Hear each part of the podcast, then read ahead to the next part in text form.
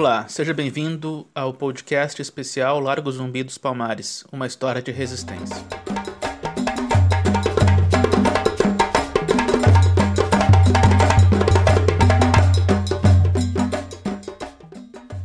Localizado na intersecção de quatro vias do bairro Cidade Baixa, o Largo Zumbi dos Palmares é um verdadeiro espaço de referência para a história da população negra de Porto Alegre.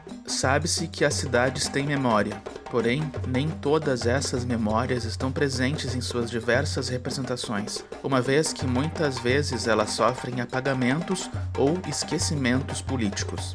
Por isso, é necessário a constante rememoração através de registros escritos, sonoros ou imagéticos.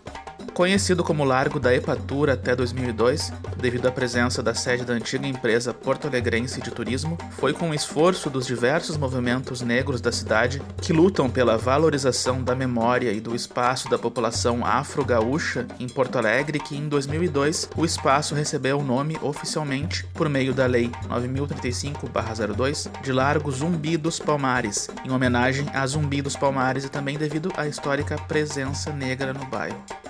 Atualmente, o Largo Zumbi dos Palmares também é um espaço de convivência comunitária. É, por exemplo, o local onde se realiza uma das maiores feiras livres do Rio Grande do Sul todos os sábados pela manhã, e continua um local de valorização e expressão da população negra e sua cultura, com muitos eventos e manifestações tornando-se também um território de identificação dos movimentos sociais, de encontros, de marchas e passeatas políticas, assim como de várias manifestações artísticas. Esse podcast pretende então contar parte da grande história do Largo Zumbi dos Palmares e ser mais uma tentativa de lembrar, de relembrar a importância dos espaços de referência para a população negra na cidade de Porto Alegre.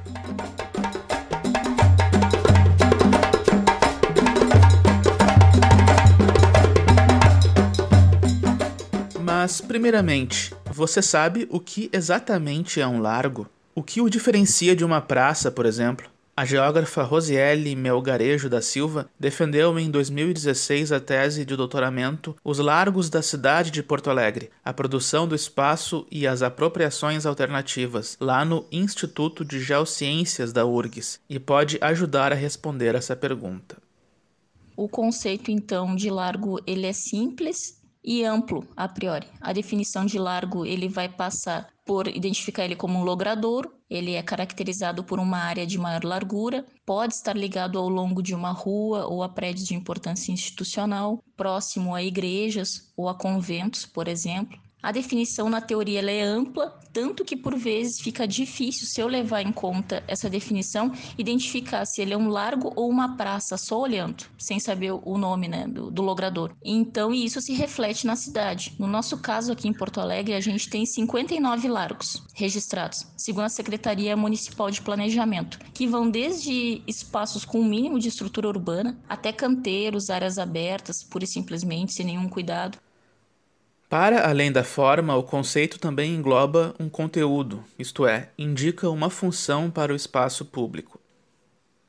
O que, que foi o que eu busquei defender na minha tese de doutorado sobre os largos, que dentre os espaços públicos, dentre praças, parques, outros espaços públicos, os largos geram uma certa centralidade para determinadas atividades. Que atividades são essas? Eu estou falando de atividades do contexto informal, comércio, por exemplo, ilegal, o tráfico, por exemplo, artístico, cultural, palco para apresentações artísticas na busca de visibilidade, de renda, uh, também como abrigo ou refúgio, pessoas em situação de rua que usam os largos como abrigo, ou simbólico, grupos que usam os espaços dos, dos largos como identidade religiosa, muito ligado ao histórico desses lugares.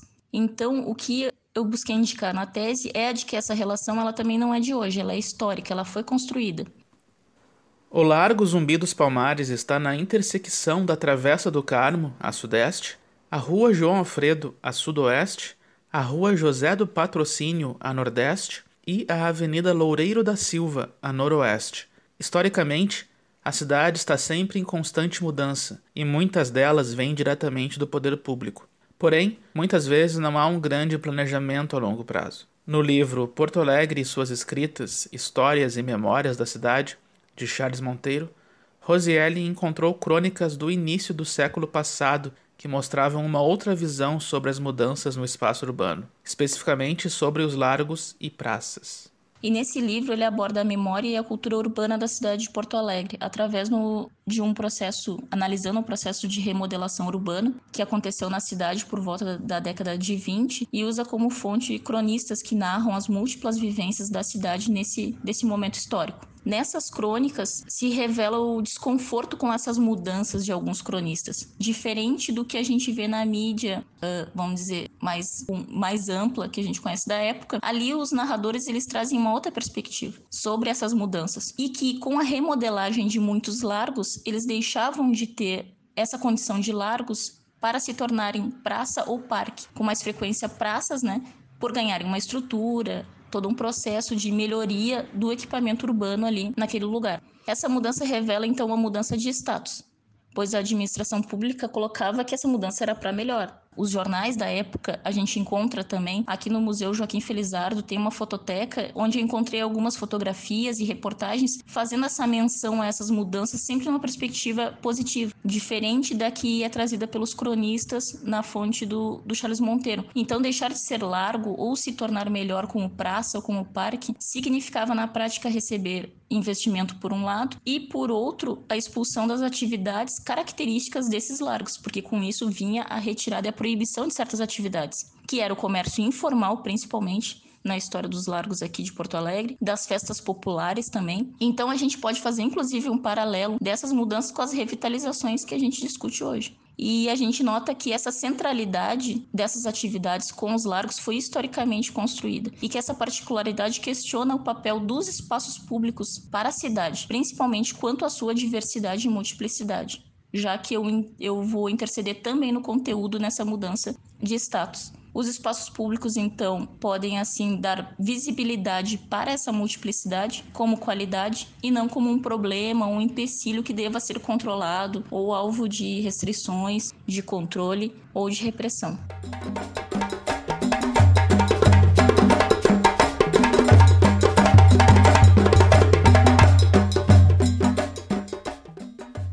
Agora que já situamos o que é um largo e como uma cidade está constantemente sofrendo diversas alterações, vamos partir para contar um pouco os territórios importantes para a história da população negra de Porto Alegre, focando mais na região central da cidade, que é onde se encontra o Largo Zumbi dos Palmares. Em 2017, a pesquisadora Daniele Machado Vieira defendeu a dissertação de mestrado Territórios Negros em Porto Alegre, Geografia Histórica da Presença Negra no Espaço Urbano, no programa de pós-graduação em Geografia. Lá, ela elaborou uma cartografia dos locais que foram ocupados pela população negra na cidade, recuperando desse modo a história desses territórios. A pesquisa de Daniele afirma que os territórios negros em Porto Alegre foram submetidos a deslocamento para as bordas do município, a partir principalmente de processos de branqueamento da área central do município, transformando o espaço urbano. Entre esses processos estão o início da modernização da região do centro, ocorrida na virada do século XIX para o século XX. A remodelação do mesmo espaço entre os anos de 1924 e 1937 e as grandes obras no entorno, tais como a canalização do Arroio Dilúvio e o aterro da Praia de Belas nos anos 1941 e 1970. Entre os lugares importantes para a população negra está a Ilhota, que hoje é uma área onde passa a Avenida Érico Veríssimo, entre a Ipiranga e a Praça Garibaldi. Muitos que passam pelo bairro hoje não imaginam que aquele lugar era cercado de água, sofria constantemente com inundações e era discriminado pelo resto da cidade. A origem da ilhota remonta ao ano de 1905, quando o arroio dilúvio ainda não era canalizado e passava por dentro do bairro Cidade Baixa, até desembocar na Ponte de Pedra. Nesta época, o arroio dilúvio nascia em Viamão e vinha serpenteando paralelo ao que hoje conhecemos como Avenida Ipiranga, cruzando a cidade de leste a oeste. Quando chegava na altura da antiga rua Arlindo, atual Érico Veríssimo, ele formava um grande meandro com uma curva tão acentuada que quase se fechava nas proximidades da Praça Garibaldi. Formada em sua grande maioria por becos, a ilhota tinha como vias principais a Rua Ilhota e a Travessa Batista, onde residia a família do cantor e compositor Lupicínio Rodrigues. Segundo reportagem do site Nonada Jornalismo Travessia, intitulada Ilhota, o bairro com enchente de contos, o morador mais ilustre da Ilhota nasceu em 1914 às 9 horas e 30 minutos da noite de uma quarta-feira do dia 16 de setembro. Lupe veio ao mundo pelas mãos da parteira benzedeira Júlia Dona Quimbá Garcia, em um casebre na Travessa Batista número 97. Abrimos esse parênteses porque é necessário referenciar as figuras negras proeminentes gaúchas, ainda mais em uma época na qual o racismo era ainda mais explícito. Lupicínio Rodrigues é conhecido como o Rei da Dor de Cotovelo, expressão que possui a conotação que conhecemos graças a ele. Nos anos 1930, suas músicas baseadas em desilusões amorosas ganharam fama, como Triste História e Se Acaso Você Chegasse. Lupe ganhou notoriedade, chegando a ter projeção nacional. A ilhota ficou pequena para ele, que se mudou da Travessa Batista aos 30 anos. A ilhota acabou no final da década de 1960 e grande parte de seus moradores foram removidos para o bairro Restinga, localizado no extremo sul de Porto Alegre, a quase 30 quilômetros de distância do centro, e com zero infraestrutura à época. O local foi escolhido para acolher várias famílias de baixa renda que foram retiradas de diversos pontos da cidade. Outro território importante para a população negra de Porto Alegre é o Areal da Baronesa, segundo a pesquisa de Daniele Vieira. Ele tinha como limites a Avenida Praia de Belas, a oeste, a Rua 13 de Maio, atual Avenida Getúlio Vargas, e o Riachinho, a leste, a Rua 28 de Setembro ao sul e a Ponte de Pedra ao norte. Na atualidade, a área abarcada pelo outrora Areal da Baronesa faz parte dos bairros Cidade Baixa e Menino Deus. A origem do areal da baronesa está relacionada ao loteamento da chácara de Maria Emília da Silva Pereira, a baronesa do Gravataí, no ano de 1879. A sede da chácara era um casarão situado onde hoje está o Instituto Pão dos Pobres. O loteamento permaneceu abandonado pelo poder público por muitos anos e estava sujeito a frequentes alagamentos, se tornando um local de residência para a população pobre mais tarde, com a construção de quartéis da Brigada Militar, muitos soldados estabeleceram residência no areal. Na década de 1940, o arroio dilúvio, a principal fonte das inundações, começou a ser retificado, permitindo uma rápida urbanização do local e o crescimento da população residente, segundo o livro Guia Histórico de Porto Alegre. Para Daniele, a fama de benevolente adquirida pela baronesa do Gravataí devido à libertação espontânea dos seus escravizados é contestada pela documentação mapeada pela pesquisadora Jane Rocha de Matos. Tal documentação demonstra que os escravizados pela baronesa compraram as suas alforrias, contrariando a libertação espontânea por parte da baronesa. Sobrevive a comunidade quilombola do Areal, situada na Avenida Luiz Guaranha, e estruturada como uma associação comunitária, ocupando cerca de 4.500 metros quadrados, onde vivem cerca de 80 famílias.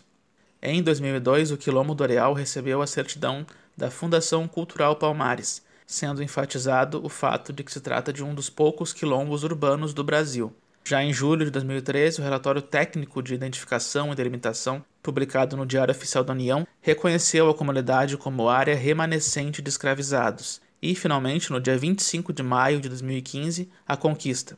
O projeto de lei número 53/2015 foi aprovado na Câmara de Vereadores, concluindo todo o processo.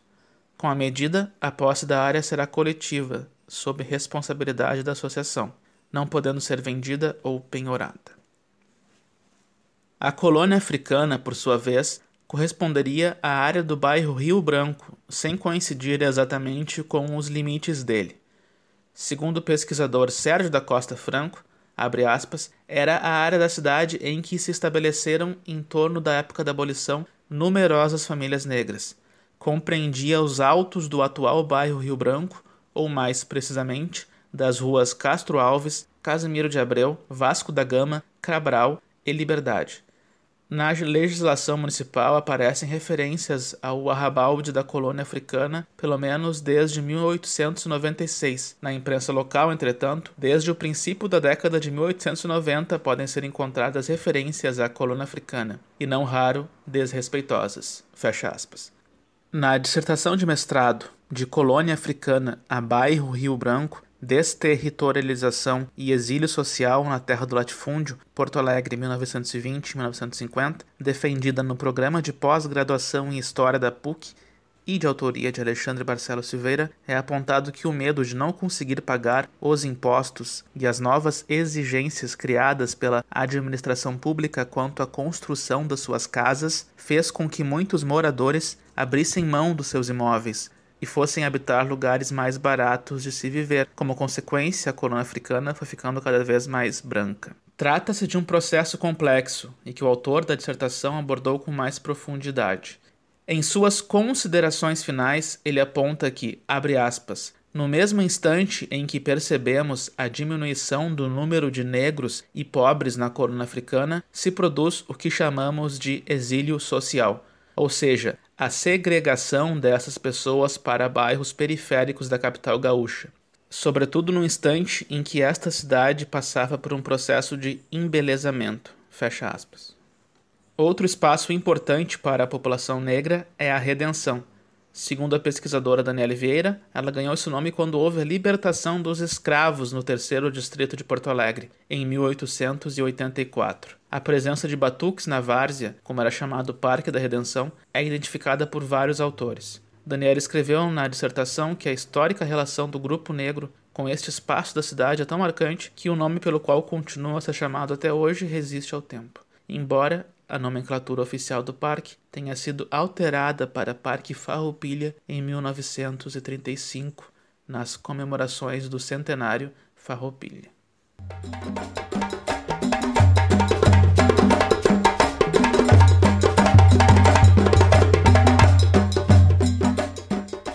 O racismo urbanístico de Porto Alegre se repete em outras cidades do país e em todas elas sempre houve um grande contingente de homens e mulheres escravizados. O professor e historiador Manuel José participou ativamente do projeto Territórios Negros, que existiu em Porto Alegre até meados de 2016 e que era de grande importância para a valorização e o conhecimento dos espaços importantes para a população negra da cidade. Iam se formando eh, regiões onde se combinavam a presença dessa população e as suas práticas sociais que, que, que marcavam. Né? Então, desde as questões religiosas, as, as atividades de comércio, o trabalho, a localização desse, desses pontos. Né? Então, aí a gente começa a encontrar esses, esses locais de referência da população negra. Eles geralmente foram invisibilizados nessa lógica de limpeza urbana, modernização, branqueamento da cidade. Né? Mesmo branqueamento da população população, a mesma ideia de branqueamento para as relações, né, também tem, né, também se manifesta na cidade. Então a cidade vai se branqueando e vai invisibilizando essas marcas. Né? Se a gente pensar em camadas, elas estão lá, numa camada muitas vezes uh, mais abaixo, escondida, né? mas uh, talvez a gente consegue perceber isso quando começa a mexer nessas camadas e, e, e reconhecer ali práticas que estão lá até hoje. Né? Então, numa cidade de Porto Alegre mais antiga, a gente vai encontrar esses pontos de referência da população negra na área central, especialmente né, no mercado, onde hoje é a Praça da Alfândega, que ficava o Largo das Quitandeiras, as regiões é, de circulação das pessoas ali na, na, nas áreas é, de comércio mais intenso da cidade, nessa cidade do século XVIII, do século XIX. Né? Também a gente vai, vai encontrar essa população negra nos trabalhos de construção dos prédios dessa área central e, e depois vai perceber o deslocamento. À medida que a cidade vai crescendo, a população negra vai sendo empurrada mais para as bordas da cidade. No caso do Largo, é importante situar também a transformação que Porto Alegre passava em nome de uma modernização. Mas modernização para quem? Nesse contexto de mudança da cidade, de transformação da cidade, é que, que vale a gente falar do, do Largo Zumbi dos Palmares. Né? É, se a gente pensar nessa região da cidade, vai, vai reconhecer num dado momento né, esse processo que já acontecera outras vezes, em outros momentos, também aconteceram em outras cidades, né, de modernização, higienização, branqueamento da cidade, né, tentativa de europeizar a cidade, né, de essa cidade do capital que vai se, se transformando, né, a gente vai encontrar também no momento da história de Porto Alegre, final dos anos 60, início dos anos 70, um processo de grande modernização, né? que coincide com o período de construção dos viadutos, o início das obras das, das avenidas perimetrais, né? e enfim, uma, uma reconfiguração, diria mais, até uma desfiguração né, dessa cidade que se abria para um, um, mundo moderno. Né? Então, viadutos, elevadas, túneis, né? e, e nesse contexto, o Largo Zumbi dos Palmares está numa região que é da região grandemente afetada é assim como na região ali da, do túnel da Conceição, da Igreja da Conceição, da Rua da Conceição, né? uma outra região grandemente afetada na borda desse, desse centro da cidade, que é aquela região ali abaixo do, do adiante da, da usina do gasômetro e, e na, nas imediações do que são hoje as ruas Washington Luiz e a própria perimetral. Né? Então ali vai ter uma, uma, um redesenho da cidade. Durante a década de 1960 e 1970, vai se formando o Largo, que naquele momento ainda não recebia a alcunha de Zumbi dos Palmares. E o largo está nesse contexto, né? A formação do largo está no contexto, naquela abertura da Avenida Loureiro da Silva, naquela transformação. A ideia do largo também aparece ali, né? Essa região, final do século XIX, uh, início do século XX, também era conhecida como região da emboscada, né? Porque ali era uma, uma, uma parte com, com vegetação, alguma mata, enfim, né? Porque é isso, está na conexão com o campo da várzea, né? E, e, e, com a borda da cidade, né? Mais adiante tem os, o arroio dilúvio não está retificado, ali tem, tem os vários braços da, da chegada dele ao, ao, Guaíba, né? Então essa região é uma região ainda não plenamente urbanizada no sentido dos seus arruamentos, né? E depois seguia na direção do Menino Deus, mas que já era um, né, um ponto mais, mais distante, mais mais ordenado, digamos assim. Né? A gente chega então no final dos anos 60, início dos anos 70, com essa reconfiguração e finalmente né, uma espécie de, de urbanização, né, de modernização daquela região da cidade. Nessa época vai se formando o largo, né? Então aquela região ali, a, a, beira da, da, da, grande moderna avenida uh, que compõe o, né, o conjunto das perimetrais, vai se reconfigurando como um ponto de encontro, um ponto de referência. Então tem, uh, se instalam parques, né?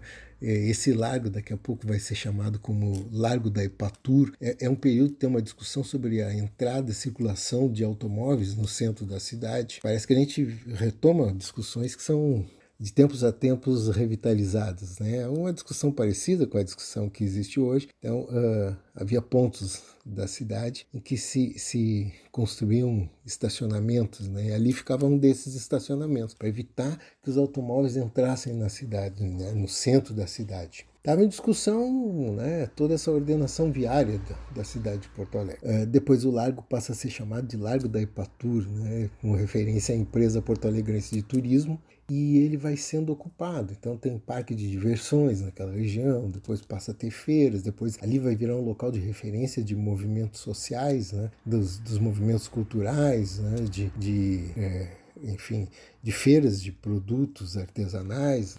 Com o fortalecimento do movimento negro, mesmo durante a ditadura militar, o Largo vai ganhando também um espaço cada vez mais político e de referência para a população negra. E nos anos uh, 70, meados dos 70 para diante, né, o, aquele, aquele ali é um, é um dos pontos de chegada do que viria a ser depois a Marcha Zumbi dos Palmares. Né? A gente está vivendo na cidade a, configuração do, do, que depois vai dar origem ao, ao, Dia Nacional da Consciência Negra, né? com o movimento negro aqui em Porto Alegre se organizando, debatendo, uh, lideranças como Oliveira Silveira publicando a, a história uh, de Palmares, revisando essa história de Palmares, né? revisitando ela. Então, o Largo vai virar uma referência, né? a ponto de depois, e aí já a gente está no, no, ano de 2002, por volta disso, né, por uma lei municipal, o, o antigo Largo da Epatur passa a ser Largo Zumbi dos Palmares. Né? Essa nominação, essa denominação é, é, é recente, né, comparado a toda essa história, todo esse contexto. Por que, que o Largo é importante para a população negra? Por conta disso, né, ele, é, ele é um desses pontos da caminhada, né, ele é um, um, uma, nos anos 70, 80, essa caminhada, essa uh, enunciação do zumbi como referência para o Dia Nacional da Consciência Negra, coloca o Largo como, como essa referência também, né? pela importância, enfim, e também pelo papel nessa geografia dessa cidade negra, né? essa circulação pela cidade negra, né? por essa Porto Alegre negra que vinha sendo invisibilizada né? e, que, e que num movimento mais contemporâneo passa a ser vista. Né? O que pouca gente conhece é um monumento a Zumbi, localizado junto ao Viaduto dos Açorianos. A obra é fruto de um concurso pleitado pela Associação das Mulheres Negras Gaúchas e aprovado pela Câmara Municipal de Porto Alegre, com o objetivo de erigir um monumento alusivo à passagem dos 300 anos da morte de Zumbi. No regulamento do concurso constava que o monumento deveria simbolizar e expressar a luta força, resistência e fé do povo dos quilombolas dos Palmares. E não era exigido uma representação figurativa, pois o que estava sendo buscado com o monumento era retratar toda a luta do povo negro em busca de sua liberdade. A obra foi realizada pela artista Cláudia Stern. A obra é constituída por dois componentes. Um deles é uma peça metálica em forma de cravo com secção triangular, tendo sua extremidade enterrada no solo com certo ângulo. Esta peça possui coloração cinza clara com aspecto polido. Possui fixada sobre a sua superfície uma placa. O outro componente é uma mureta semicircular de concreto com a inscrição Liberdade em relevo negativo, posicionada atrás da parte metálica eu tenho ainda a impressão que pouca gente bota atenção, né? O largo está de um lado e do outro lado da, da Avenida Perimetral a gente tem um monumento, né? Um monumento dedicado a Zumbi dos Palmares ali que tem uma, uma lança, né? Uma lança estilizada e escrito Liberdade, né? Letras metálicas, uma espécie de, de semicírculo de pedra, né? Então o largo está de um lado, mas o monumento está do outro lado, assim, é importante a gente dar uma, uma olhada e perceber isso, né? Então tem, enfim, eu próprio participei de discussões com a ideia de que se desfizesse aquele monumento, porque ele não está conectado ao largo, né? E eu acho que, ao contrário, a gente tem que prestar mais atenção, visibilizar mais esse, esse monumento e, e associar ele ao largo. Eu acho que isso, como ponto de referência né, do movimento negro, desse trânsito pela cidade, da visibilização que a, que a caminhada dava e dá ainda hoje, né, quando se faz no 20 de novembro aquela marcha em direção, né, saindo da esquina democrática, também é outro ponto de referência importante para a população negra da cidade, uma vez que lá naquela região ali da Roda Praia, né, se, se, se discutiu muito essa questão do Dia Nacional da Consciência Negra, meados dos anos 70, e, e é dali, daquela, daquela combinação de ideias, de pessoas, né, de, de, lideranças do movimento negro, é, é, dali, daquela conversa na rua, né, que tornou aquele ponto também uma referência para a população negra, né, que se saía encaminhada até essa outra região, passando pela Borges de Medeiros, pela pela Cidade Baixa e, e alcançando o largo ali na, na Avenida Perimetral. Né? Ele ganha importância passa a ser nominado e a partir dali ele passa também a, a, ser essa referência, né? É ainda hoje um ponto de referência política das caminhadas na cidade, né? Mas para a população negra também passou a ser uma espécie de atualização da cidade, né? Uma referência para a discussão que a gente tem hoje, né, de visibilização, de, de delimitação desses territórios, de apresentação dessa cidade que é múltipla, que tem muitas camadas, né, e que dentre essas muitas camadas tem uma camada referida, né, diretamente à população negra dessa cidade e que está lá ainda, né. Então todo o debate que a gente tem hoje sobre o mercado público, o debate que já se fez sobre o Largo, né, uma época que, que ele estava para ser reconfigurado, para se tornar uma espécie de portal da cidade, com, tinha um projeto dos portais da cidade, enfim, né? e as resistências que se, que se teve em relação a essa mudança para delimitar ele. Né? Eu particularmente acho que, que ainda precisa ser é, melhor configurado, que essa ocupação tem que ser mais visibilizada, né? e que essa importância é uma, é uma necessidade para a gente continuar nessa uh, demonstração de que a cidade não é só de um jeito, não é só né, de, de uma etnia, mas enfim, que ela, que ela é composta de múltiplas etnias dentro entre elas a população negra da cidade, e isso é importante para a gente continuar na luta contra o racismo, combatendo esse mito da democracia racial e, e afirmando as possibilidades de viver numa sociedade sem racismo. Né? Então, dentre outras coisas, atualmente e atualizando a presença da população negra naquela região ali, o Largo Zumbi dos Palmares, não só pelo nome, mas pelo que ele representou nessa caminhada histórica do negro na cidade, ele é de fato um ponto de referência para nós.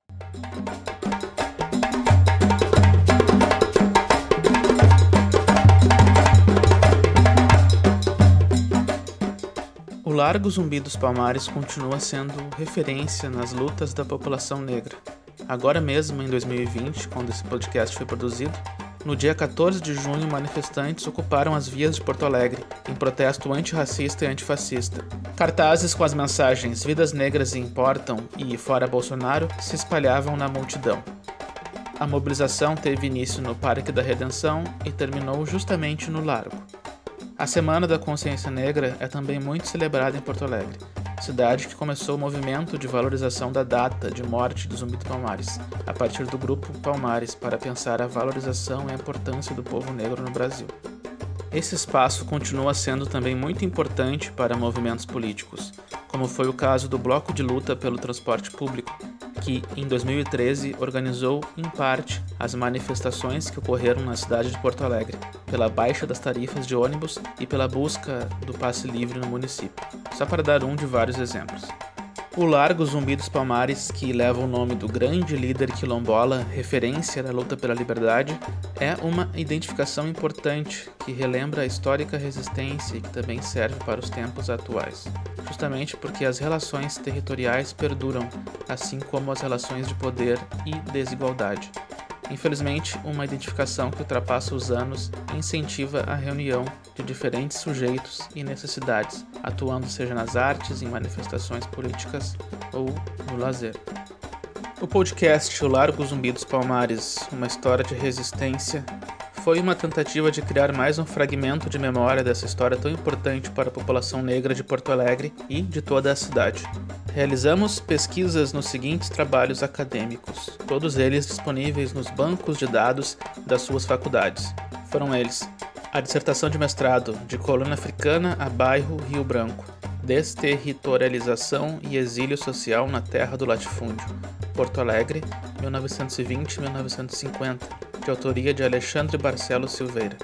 A tese de doutoramento Os Largos da Cidade de Porto Alegre, a produção dos espaços e as apropriações alternativas de Rosiele Melgarejo da Silva. A dissertação de mestrado Territórios Negros em Porto Alegre, 1800-1970. Geografia Histórica da Presença Negra no Espaço Urbano, de Daniele Machado Vieira. Também nos apoiamos no livro Guia Histórico de Porto Alegre, de Sérgio da Costa Franco, e outra fonte foi o site Virtual Design e Conservação de Patrimônio Cultural Metálico, da URGS. A realização desse podcast foi minha, Rafael Glória, jornalista e editor do site Nonada Jornalismo Travessia. Obrigado!